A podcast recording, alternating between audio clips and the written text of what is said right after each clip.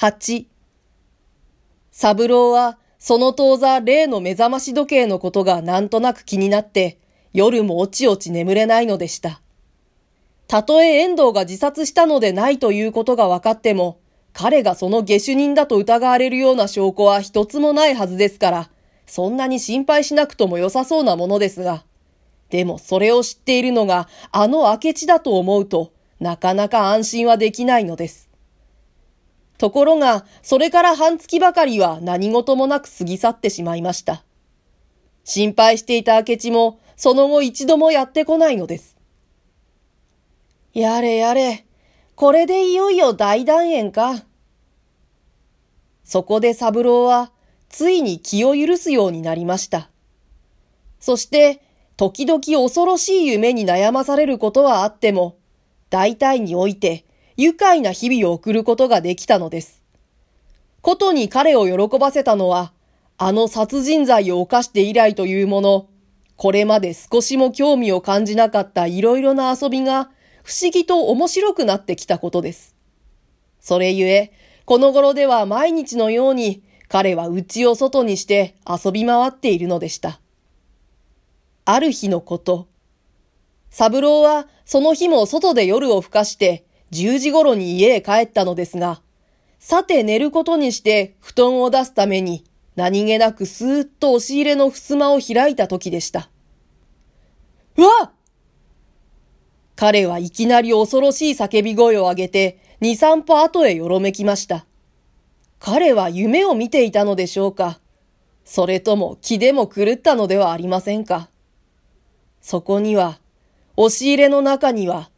あの死んだ遠藤の首が髪の毛を振り乱して、薄暗い天井から逆さまにぶら下がっていたのです。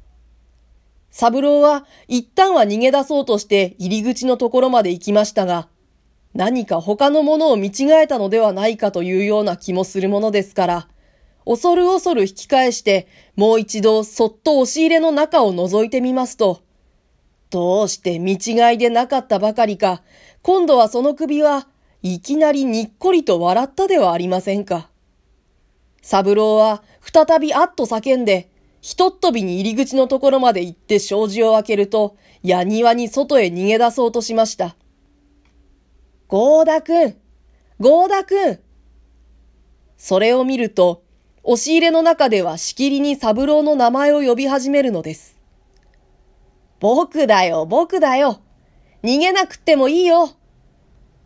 それは遠藤の声ではなくて、どうやら聞き覚えのある他の人の声だったものですから、三郎はやっと逃げるのを踏みとどまって、こわごわ振り返ってみますと、湿気湿気。そう言いながら、以前よく三郎自身がしたように、押し入れの天井から降りてきたのは、意外にもあの明智小五郎でした。驚かせてすまなかった。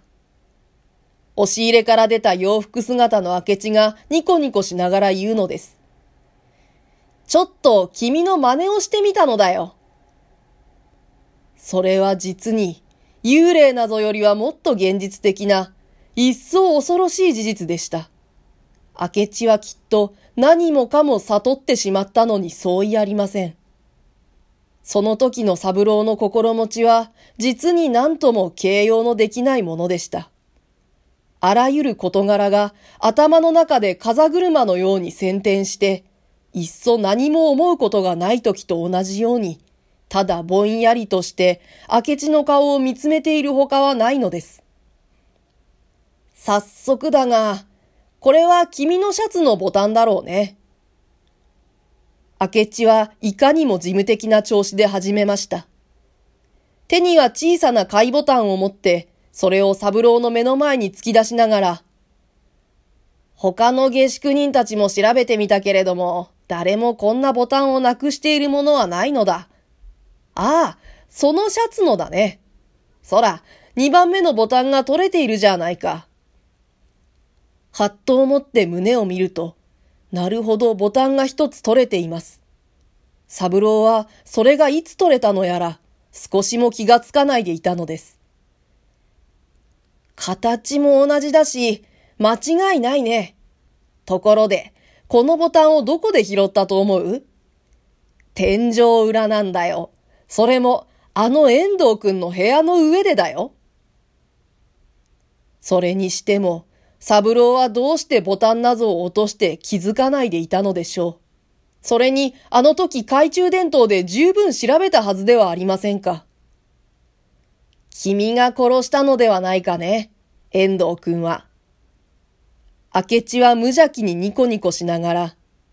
それがこの場合、一層気味悪く感じられるのです。三郎のやり場に困った目の中を覗き込んで、とどめを刺すように言うのでした。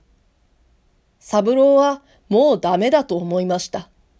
たとえ明智がどんな巧みな推理を組み立ててこようとも、ただ推理だけであったら、いくらでも公弁の余地があります。けれども、こんな予期しない証拠物を突きつけられては、どうすることもできません。三郎は今にも泣き出そうとする子供のような表情で、いつまでもいつまでも黙りこくって突っ立っていました。時々ぼんやりと霞んでくる目の前には、妙なことに、遠い遠い昔の、例えば小学校時代の出来事などが、幻のように浮き出してきたりするのでした。それから2時間ばかり後、彼らはやっぱり元のままの状態で、その長い間、ほとんど姿勢さえも崩さず、三郎の部屋で相対していました。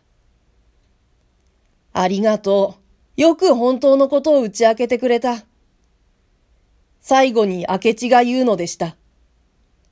僕は決して君のことを警察へ訴えなぞしないよ。ただね、僕の判断が当たっているかどうか、それが確かめたかったのだ。君も知っている通り、僕の興味はただ真実を知るという点にあるので、それ以上のことは実はどうでもいいのだ。それにね、この犯罪には一つも証拠というものがないのだよ。シャツのボタン。あれは僕のトリックさ。何か証拠品がなくては君が承知しまいと思ってね。この前君を訪ねた時、その2番目のボタンが取れていることに気づいたものだから、ちょっと利用してみたのさ。何？これは僕がボタン屋へ行って仕入れてきたのだよ。ボタンがいつ取れたなんていうことは、誰しもあまり気づかないことだし、それに君は興奮している際だから、多分うまくいくだろうと思ってね。僕が遠藤くんの自殺を疑い出したのは、君も知っているように、あの目覚まし時計からだ。あれからこの管轄の警察署長を訪ねて、ここへ臨検した一人の刑事から詳しく当時の模様を聞くことができたが、その話によると、モルヒネの瓶がタバコの箱の中に転がっていて、中身が巻きタバコにこぼれかかっていたというのだ。警察の人たちはこれに別段注意を払わなかったようだが、考えてみれば、甚だ妙なことではないか。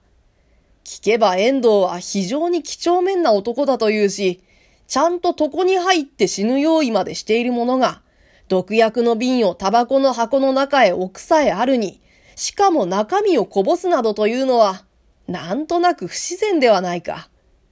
そこで、僕はますます疑いを深くしたわけだが、ふと気づいたのは、君の遠藤の死んだ日からタバコを吸わなくなっていることだ。この二つの事柄は、偶然の一致にしては少し妙ではあるまいか。すると、僕は君が以前犯罪の真似事などをして喜んでいたことを思い出した。君には変態的な犯罪思考癖があったのだ。僕はあれからたびたびこの下宿へ来て、君に知れないように遠藤の部屋を調べていたのだよ。そして、犯人の通路は天井の他にないということが分かったものだから、君のいわゆる屋根裏の散歩によって、私宿人たちの様子を探ることにした。ことに君の部屋の上では、たびたび長い間うずくまっていた。そして、君のあのイライラした様子をすっかり隙見してしまったのだよ。探れば探るほど、すべての事情が君に指差ししている。だが残念なことには、確証というものが一つもないのだ。そこでね、僕はあんなお芝居を考え出したのだよ。じゃあ、これで失敬するよ。多分もうお目にかかれまい。なぜってそら、君はちゃんと自首する決心をしているのだからね。三郎は、この明智のトリックに対しても、もはや何の感情も起こらないのでした。彼は明智の立ち去るのも知らず顔に、死刑にされる時の気持ちは、一体どんなものだろう。ただそんなことをぼんやりと考え込んでいるのでした。彼は毒薬の瓶を節穴から落としたとき、それがどこへ落ちたのかを見なかったように思っていましたけれど、その実は巻きタバコに毒薬のこぼれたことまでちゃんと見ていたのです。そしてそれが意識下に押し込められて、精神的に彼をタバコ嫌いにさせてしまったのでした。